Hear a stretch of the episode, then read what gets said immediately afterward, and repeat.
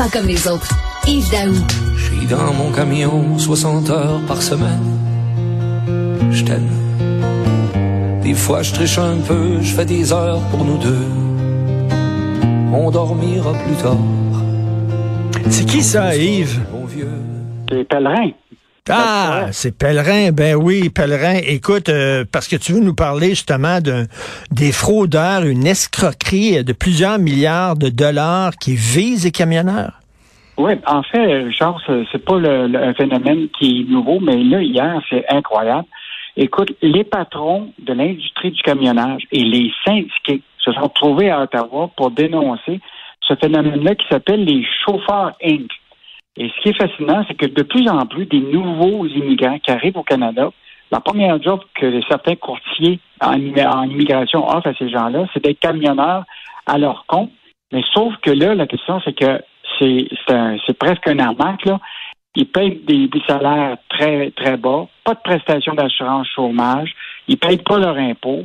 Et, là, ce qui est fascinant, c'est que ce phénomène-là commence à prendre de l'ampleur au point où ce que des compagnies de transport ontariens engagent justement ces chauffeurs Inc-là et qui viennent compétitionner les, les, les, les camionneurs québécois euh, ici même au Québec.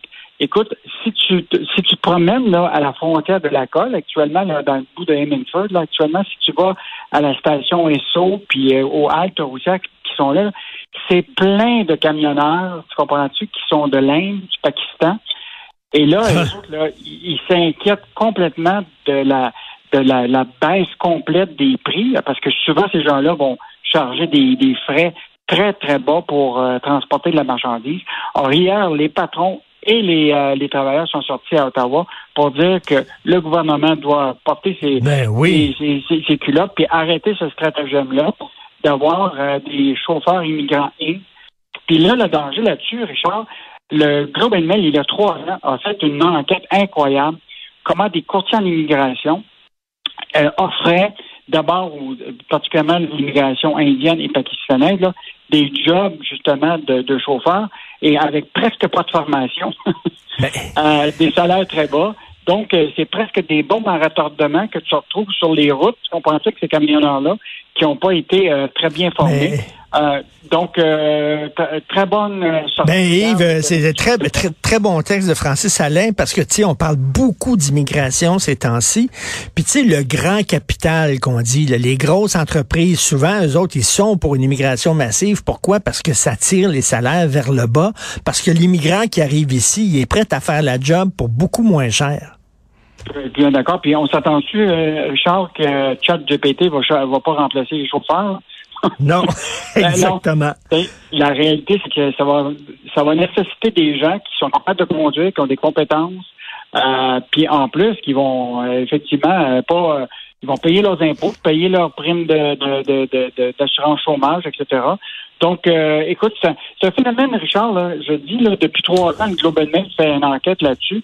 Là, hier, c'est une sortie là, vraiment là, des, à la fois de l'industrie du camionnage puis des travailleurs qui disent là, il faut que Ottawa porte ses culottes Ben, qu'il arrête euh, cette, stratégie-là. Hey, écoute, un bond de 28,5% de l'intérêt hypothécaire, près de 30% de hausse Hey, de l'intérêt hypothécaire.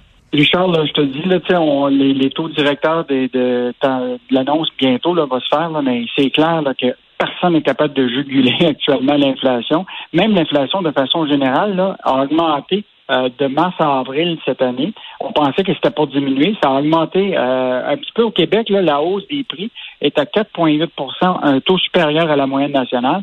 Mais ce qui est frappant, Richard, c'est vraiment le coût de l'intérêt hypothécaire qui a augmenté de 28,5% Écoute, sur un sur une année là, de avril 2023 à 2023, euh, 2022. Donc, euh, les gens ont décidé là, de plus en plus de se tourner vers ce qu'on appelle les taux fixes, là, parce que c'est, c'est, ça va être Ben beaucoup oui. plus intéressant que les taux variables, parce que si tu regardes actuellement les demandes pour des taux variables là, sur cinq ans, ne comptait que 5% de toutes les demandes euh, la- l'année euh, cette année, là, alors que l'année passée, c'était 26% des gens qui regardaient les taux variables.